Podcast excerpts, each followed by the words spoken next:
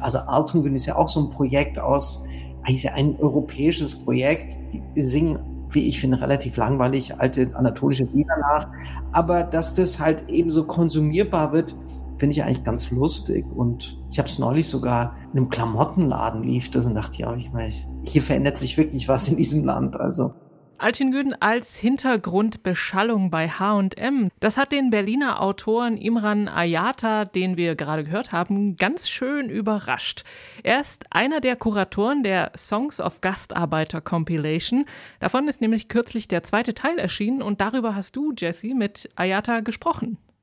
Genau, ja, also für den war es besonders merkwürdig, weil sich ziemlich lange in Deutschland eigentlich niemand für türkische Popmusik interessiert hat. Die wurde meistens eher so in den, ja, ich sag mal, migrantischen Communities gehört, gespielt äh, und auch produziert. Und äh, genau, das weiß er eben besonders gut, weil er diese Compilation ins Leben gerufen hat mit seinem Kollegen Bülent Kulucu. Eine tolle Compilation, die wir nachher im äh, Pop-Schnipsel ein bisschen genauer anschauen.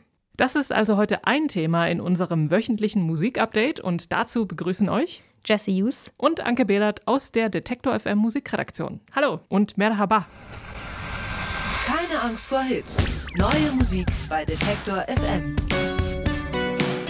Gestern ist mir etwas passiert, ohne Mist, ja, gestern, das äh, bezeichnend für diese Zeit ist, finde ich. Ich habe geschaut. Also ich war letzte Woche bei einem Konzert und ähm, dachte mir, ach, das war aber sehr schön, mal wieder Live-Musik und habe dann geguckt, was es vielleicht so in nächster Zeit noch gibt und was noch so angekündigt ist.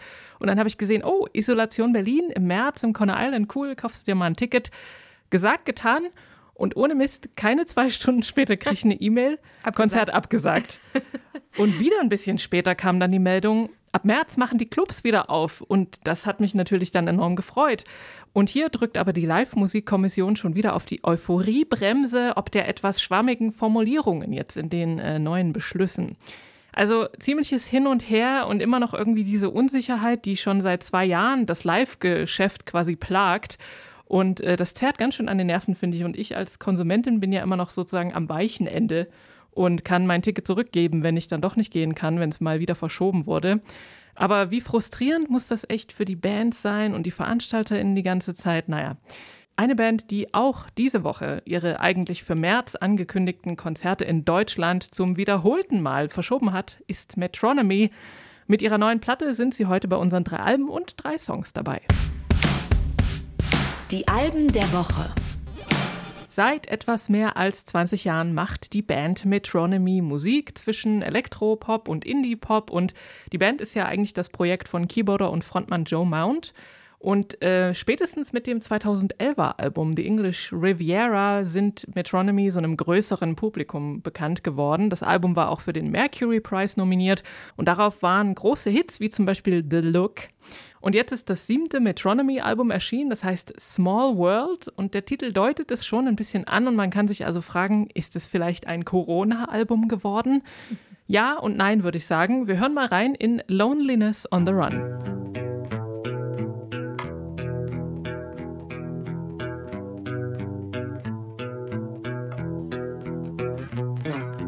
How would you like to show me how it's done?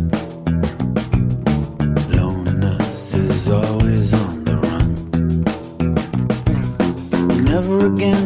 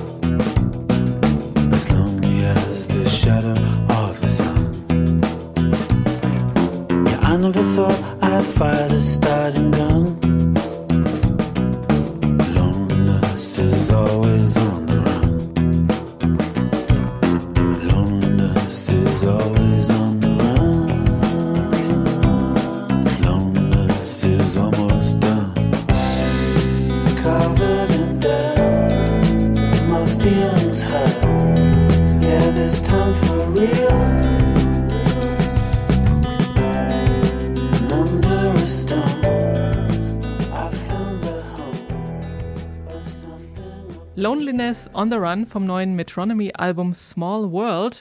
Und in diesem Song vor allem hört man auch so eine gewisse stimmliche Verwandtschaft mit Jeff Tweedy von Joe Mount. Ist mir vorher noch nie so aufgefallen. Mhm. Ähm, auf der Platte spielen Gitarren eine etwas größere Rolle, als man das bisher von der britischen Band kennt. Das Tempo ist recht gemächlich insgesamt. Man hört so Soft Rock, Psychedelic, Folk Rock Einflüsse. Klingt insgesamt sehr erwachsen. Und thematisch ist es natürlich einerseits von der Pandemie beeinflusst. Das erkennt man unter anderem an so Songtiteln wie It's Good to Be Back. Aber wenn man genauer hinschaut, sind seine Themen eigentlich eher zeitlos. Und es geht so um das Leben, Liebe und Vergänglichkeit. Also insgesamt ein sehr rundes Album, finde ich. Aber es gibt eben keine so richtigen Hitsongs wie The Look. Wie hat dir das Album gefallen, Jessie? Ja, also ich würde auch direkt widersprechen, dass hier keine Hits drauf sind. natürlich, also ich bin äh, im, im, Vorfeld hier des äh, Albumhörens natürlich nochmal so ein bisschen die Diskografie von Metronomy durchgegangen und da ist mir aufgefallen, wie viele Hits die wirklich schon geschrieben haben. Ähm, und das eigentlich auf jedem Album, was dabei war. Aber ich finde, es ist eigentlich genauso, äh, trifft das auch wieder auf dieses Album zu. Ich finde auch, dass die etwas ruhigeren Songs ähm, sich mir ziemlich schnell ins Hirn gespielt haben und auch hitverdächtig sind. Aber daneben eben also diesen einen Track, den du eben schon angesprochen hast, It's Good to Be Back. Das ist ja so ein absoluter ähm, so überdrehter, bisschen überspulter Metronomy-Song irgendwie. Also ich finde diese, äh, diesen Move hin Richtung so ein bisschen Entschleunigung überhaupt nicht schlecht. Und ich würde dir auch zustimmen, es ist definitiv nicht nur ein Corona-Album. Natürlich sind die Themen relativ zeitlos, aber also das Album startet mit dem Song Life and Death, das natürlich erstmal so ein bisschen ungewöhnlich und auch durchaus mutig für Metronomy. Und ähm, ich habe äh, gelesen ein Interview mit dem Sänger, ich habe jetzt den Namen vergessen. Joe Mount. Joe Mount, genau, der meinte, ähm, er hätte sich wahrscheinlich, wenn diese Krise nicht da gewesen wäre, gar nicht getraut, ähm, so bisschen deprimierendere Songs zu schreiben. Von daher hat es dann doch irgendwie diese Corona-Note. Aber also mich hat es total abgeholt. Ich finde, es bringt irgendwie alles mit, was man eigentlich auch für so eine Krisenzeit braucht. Also so Pickup-Songs, so Songs, die einen nach oben bringen, Songs äh, irgendwie, die erzählen, hey, irgendwie mir geht's scheiße, I lost my mind ist so einer davon irgendwie, ich drehe hier gerade durch, geil, da kann ich irgendwie mitfühlen, wenn ich den höre. Oder dann bis hin zu so Songs, ähm, wo einem jemand an die Seite gestellt wird, der einem einfach so eine Portion Liebe überstülpen soll in Love Factory. Also fand ich eine ziemlich passende, zeitgemäße Platte und Mischung. Jessie, Frage an dich. Warst du schon mal bei einem Jazzfest? wahrscheinlich als Kind. Wurde ich wahrscheinlich mitgeschleppt von meinem Papa. Also ich war ja schon das ein oder andere Mal hier bei den Jazztagen in Leipzig. Die sind ganz gut und es ist ja auch so, dass heutzutage da alle möglichen Musiken spielen und nicht nur, ich sag mal so, Oldschool Jazz, wie man das vielleicht sich vorstellt. Jazzfest, so heißt auch das nächste Album und die Band, die heißt Pauls Jets. Allerdings erwarte ich nicht, dass sie zu den diesjährigen Jazztagen eingeladen werden, denn die Songs auf ihrem Album sind eindeutig kein Jazz. Pauls Jets, das ist die Band um Sänger, Gitarrist und Songwriter Paul Buschneck. Die kommen aus Wien und Jazzfest ist das dritte Album und damit haben sie, so hat es jedenfalls die Wiener Zeitung geschrieben, den Sprung über den Weißwurst-Äquator geschafft. Nach Schland also, denn die Platte erscheint beim Berliner Label Staatsakt. Wir hören kurz rein in den Song Lazy Generation.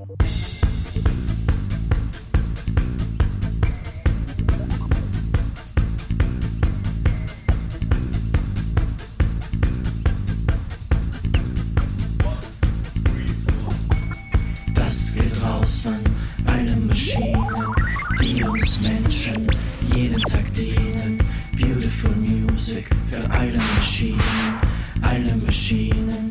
Es gibt so viele, ihr braucht nicht weinen, ihr könnt euch vereinen. Bleibt heute liegen, macht mal blau. So viel Arbeit muss man sich mal vorstellen, das ist irre, gefragt hat euch keiner.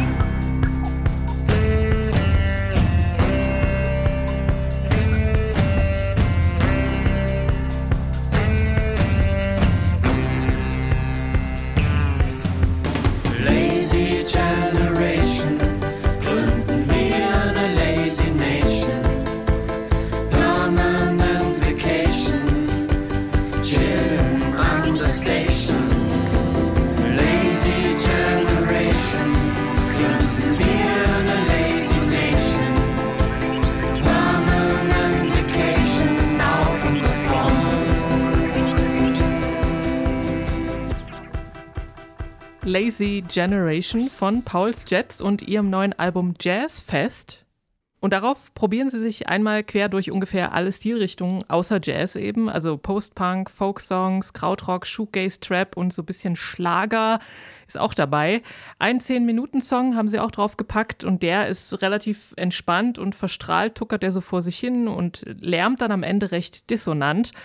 Dazu gibt es diesen halbernsten Sprechgesang, der mal wie hier auf Denglisch ist und mal aber durchaus auch auf Wienerisch. Zum Beispiel in dem Song Kohlpechner, wo ich mich gefragt habe, was, Was genau, ist das? was ist das eigentlich Ja. oder wer?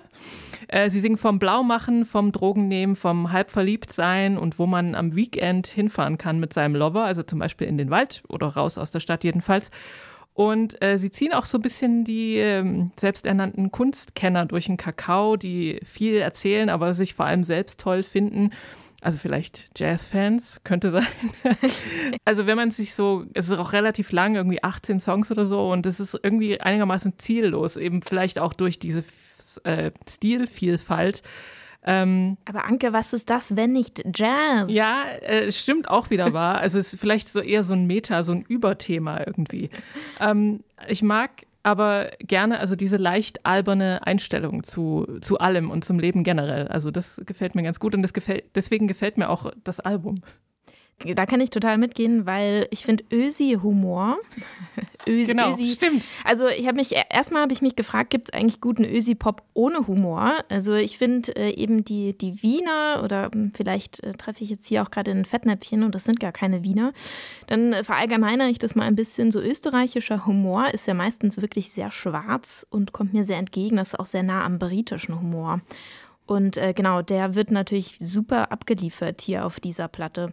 Also eine meiner Lieblingszeilen auch des Albums, wenn du traurig bist, dann geh nicht ins Büro. Fand ich super. Du auch? Das hat mich auch sehr abgeholt. aber vielleicht kann man sagen, ja, dann musst du halt im Homeoffice bleiben, wenn du traurig bist. Ja, also hat schon so ein bisschen was äh, Slogan-mäßiges, was mich dann fast schon an so junge Tokotronics hat denken lassen. Ähm, was mich dann äh, zur Frage geführt hat, ob ähm, Pauls Jets vielleicht so die zeitgemäßere Ablöse sind für Japanik. Steile These. Ob sich da Japanik nicht ein bisschen auf die Zehen getreten fühlt. Ja, also die sind wahrscheinlich auf jeden Fall also der, der Ursprungsherd und wahrscheinlich auch eine Inspirationsquelle. Aber ähm, ich finde, Pauls Jets äh, bringen einfach nochmal irgendwie, also die schaffen es, Mittel zu benutzen, die nicht unbedingt äh, super neu sind, aber irgendwie so zu kombinieren, dass das Ganze sehr äh, zeitgemäß klingt und ja auch irgendwie total so eine Generation widerspiegelt, die äh, ja Probleme hat wie Dauergelangweilt sein, irgendwie mit dem Alltag nicht klarkommen, irgendwie so ein bisschen depressiv äh, rumhängen und Die Lazy Generation. die Lazy Generation, ja. Jetzt möchten wir einem ganz besonderen Geburtstagskind gratulieren, nämlich Yoko Ono. Die Multimedia-Künstlerin, die wird heute 89 Jahre alt. Und äh, man kann wohl sagen, denke ich, dass sie recht lange von der Allgemeinheit vor allem als die Frau wahrgenommen wurde, die die Beatles kaputt gemacht hat. Dabei wissen wir natürlich, dass das gar nicht stimmt. In der Kunst- und Musikszene hingegen hat sie eigentlich schon, äh, schon lange viele Fans gehabt und hat sie auch immer noch. Und einer davon ist Ben Gibbard, Sänger und Kopf der Band Death Cab for Cutie. Und der hat sich eine Reihe von Kolleginnen und Kollegen eingeladen und die haben insgesamt 14 Stücke von Yoko Ono neu interpretiert. Und das kann man sich jetzt anhören auf dem Album Ocean Child Songs of Yoko Ono. Und mit dabei ist zum Beispiel auch David Byrne und Yola Tango.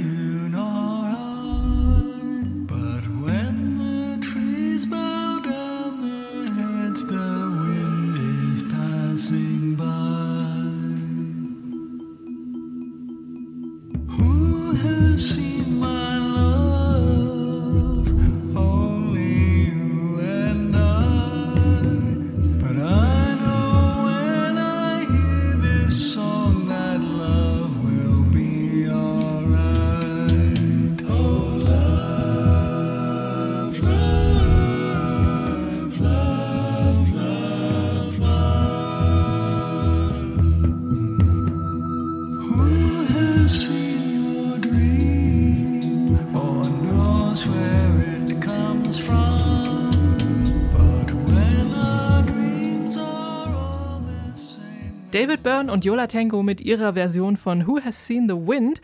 Und für alle, die mit, der, äh, mit dem musikalischen Werk von Yoko Ono nicht so vertraut sind, hier ganz kurz das Original. Who has seen the wind? Neither you nor I.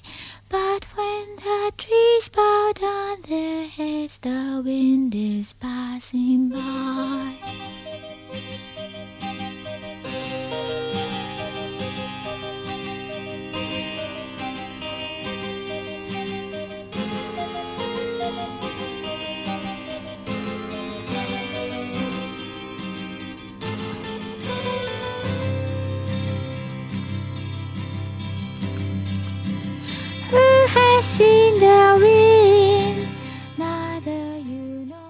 Ja, das war Yoko Ono mit ihrem Song Who Has Seen the Wind, der gecovert wird auf Ocean Child, The Songs of Yoko Ono. Und die Ansätze, die die Künstlerinnen und Künstler da verfolgen, sind ja sehr unterschiedlich. Also es gibt zum Beispiel auch eine Version von dem Song Toyboat, den äh, in diesem Fall von Sharon Van Etten, sehr sparsam instrumentiert und ist relativ nah am Original, aber macht es sehr gut, finde ich. Oder äh, sehr gut gefällt mir auch Nobody Sees Me Like You Do, hier von Japanese Breakfast interpretiert. Ist ein sehr liebliches Liebeslied irgendwie. Und dann natürlich auch noch die äh, Indie-Rock-Variante sozusagen von Waiting for the Sunrise von Death Cab for Cutie. Ähm, also die finde ich, also das gefällt mir echt gut, was, wie die das machen. Und bei anderen Stücken ist der Zugang für die Hörer, ähm, Hörerinnen und Hörer schwieriger, zum Beispiel bei No, No, No. Das ist hier von Dierhuf und die scheinen so nach dem Motto gehandelt zu haben, wir machen diesen schon ohnehin recht schrägen Song noch schrulliger und irgendwie unhörbar.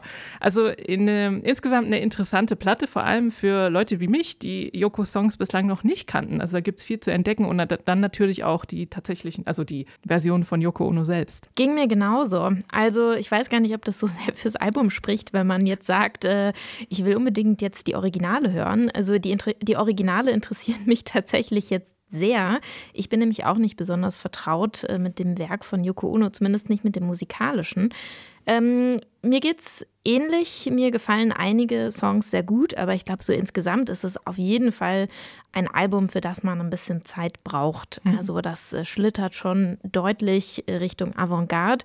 Und ich war dann immer mal wieder verwundert, wenn ich die Originale angespielt habe. Da kamen mir die Originale dann oft zugänglicher vor. Also vielleicht dachten alle, oh, Yoko Ono, that's Avantgarde. Äh, Wir müssen jetzt mal hier äh, gucken, dass wir was ganz Besonderes draus machen. Aber grundsätzlich natürlich eine super Sache. Und also ich habe auch in einem Interview mit Ben Gibbard gelesen, dass es ihm ja eben nicht nur um die Songs ging von Yoko Ono, also natürlich ging es ihm um die Songs, aber es ging ihm eben auch äh, darum, so ein bisschen ähm, aufzuräumen, glaube ich, mit dem ja, Standing von Yoko Ono, die ja, glaube ich, als Musikerin lange nicht so besonders ernst genommen wurde, aus ja vermutlich bekannten Gründen. Neu auf der Playlist. Der Mann, das ist der Spoiler, selbstironische Name eines Konglomerats aus Musikern, die man auch aus anderen Projekten schon kennen könnte. Maurice Summen, Ramin Bijan, Michael Mühlhaus von Die Türen und Johannes von Weizsäcker, eigentlich bei The Chap und auch Teil der großartigen Band Erfolg. Auf dem Debütalbum von Der Mann, das kam 2014, da fand man so schöne Titel wie Ich bin ein Mann oder Wo fängt Mann an? Und jetzt ist das Quartett zurück mit Rock'n'Roll und Sozialstaat.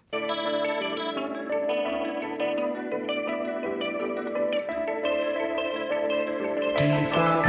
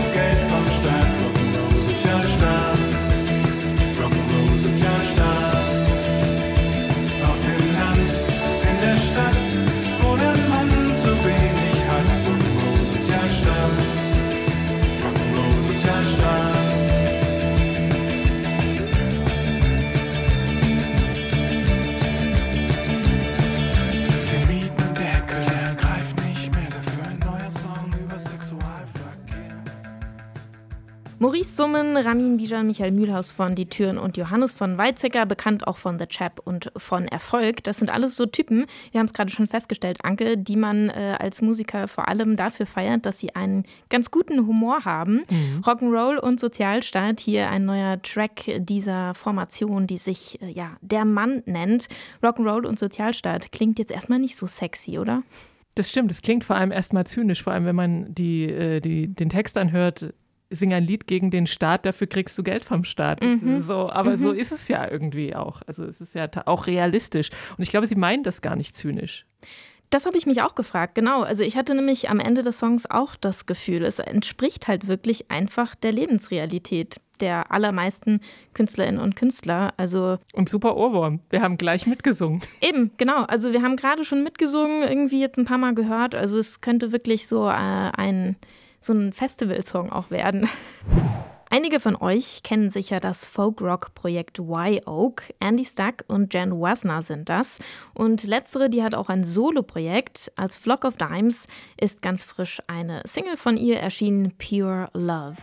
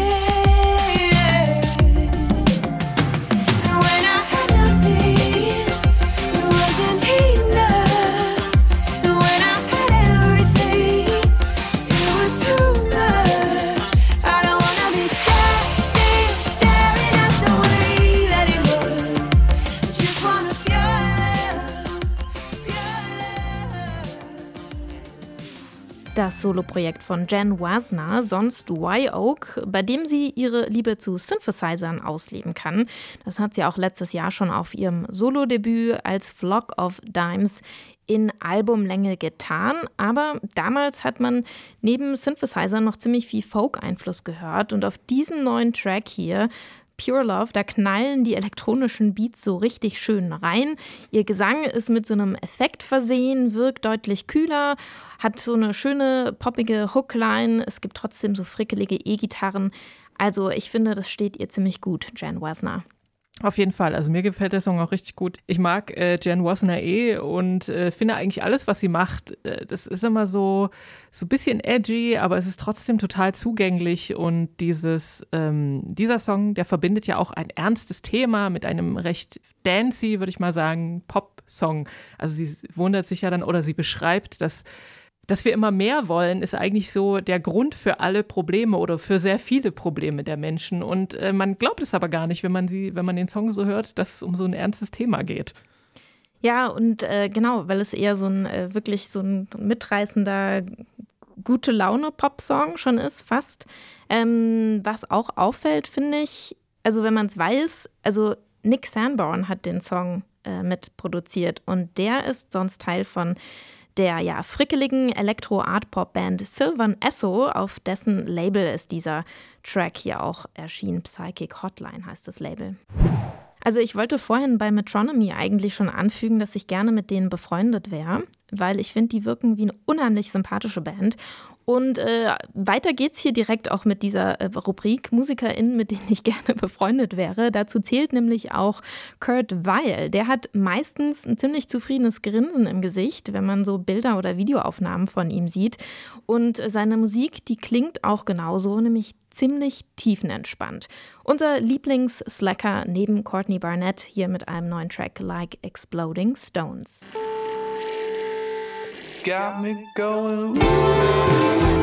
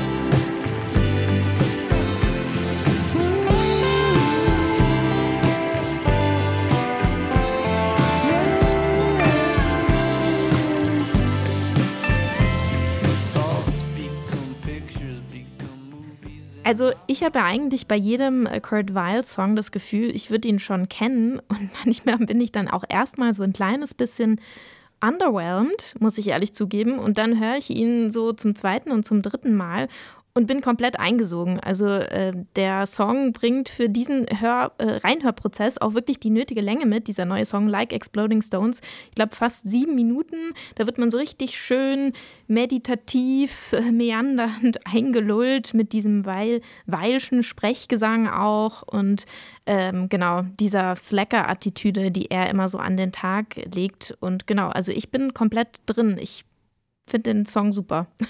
Man, ich habe auch gedacht, man möchte oder ich möchte mal so gechillt sein wie Kurt Weil. Ja. Und äh, dann habe ich mir aber die, die Lyrics angeguckt und eigentlich geht es gar nicht so gechillt zu in dem Song. Er singt nämlich von seinen äh, mentalen Problemen und singt zum Beispiel Pain ricocheting in my brain like exploding stones. Und das klingt schon eher schmerzhaft. Ähm, aber dann auch wieder so, ach, just kidding und so mache ich nun mal also das ist sozusagen, so verdiene ich meinen Lebensunterhalt.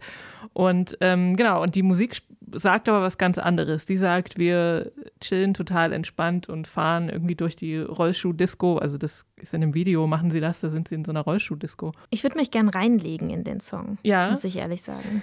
Es gibt auch noch ein äh, Saxophon-Part, ist ja mittlerweile in vielen äh, Pop-Songs auch obligatorisch. Oder das Saxophon feiert ja gerade auch wieder so ein bisschen ein Revival.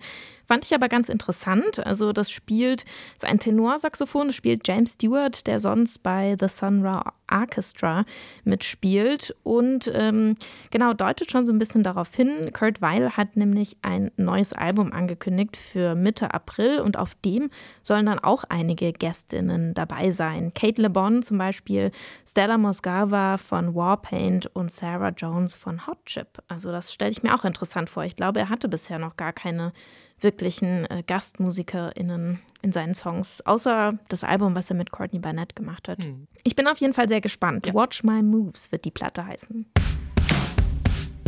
Popschnipsel. Ich habe heute eine Compilation mitgebracht, Songs of Gastarbeiter Volume 2, Mitte Januar schon erschienen beim Label Tricont. Die Fortsetzung der Compilation-Reihe, die der Autor Imran Ayata gemeinsam mit dem Künstler Bülent Kulucu kuratiert. 2013, also schon eine ganze Ecke her, da wurde der erste Teil veröffentlicht, war damals die Weiterentwicklung eines Theaterabends von Ayata und Kulucu, ein Abend, anlässlich des Anwerbeabkommens, das damals Jubiläum gefeiert hat, gefeiert in Anführungszeichen, 2011 war das, also das Abkommen zwischen Deutschland und der Türkei Anfang der 60er Jahre, im Zuge dessen die sogenannte erste Gastarbeitergeneration nach Deutschland gekommen ist. In diesen Communities der sogenannten GastarbeiterInnen, da wurde natürlich auch viel Musik gehört, Musik gemacht. Die klang unter anderem so wie dieser nächste Song hier von der Diokla, ein Ausschnitt aus dem Song Liebe Gabi, ursprünglich 1981 auf Kassette erschienen.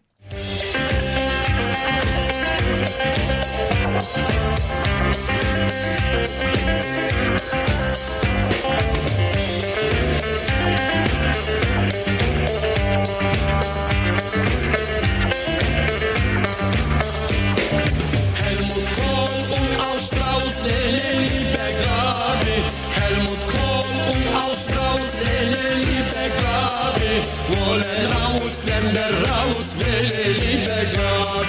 Wollen raus, Länder raus, lele, liebe Gabi. Bizler insan değil miyiz, lele, liebe Gabi.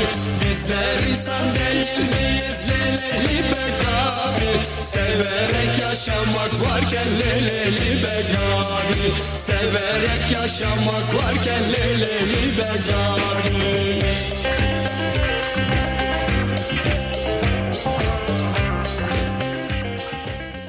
Also Anke, du hast hier gerade so mitgetanzt. Wie gefällt dir der Song?